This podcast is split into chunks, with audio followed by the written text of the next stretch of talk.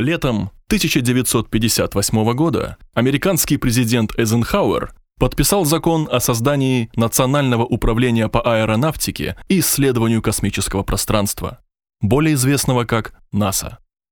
Поводом для этого решения послужил запуск в Советском Союзе первого искусственного спутника Земли. Официальной датой рождения НАСА считается 1 октября 1958 года.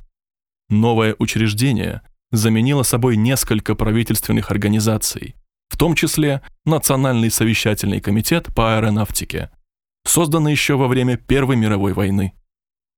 В настоящее время НАСА – это крупнейшая в мире правительственная организация со штаб-квартирой в Вашингтоне, обладающая всем необходимым научным и экономическим потенциалом. В ведении НАСА находится несколько крупных исследовательских центров и космодромов.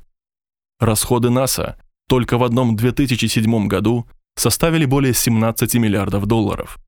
На организацию работает около 18 тысяч человек.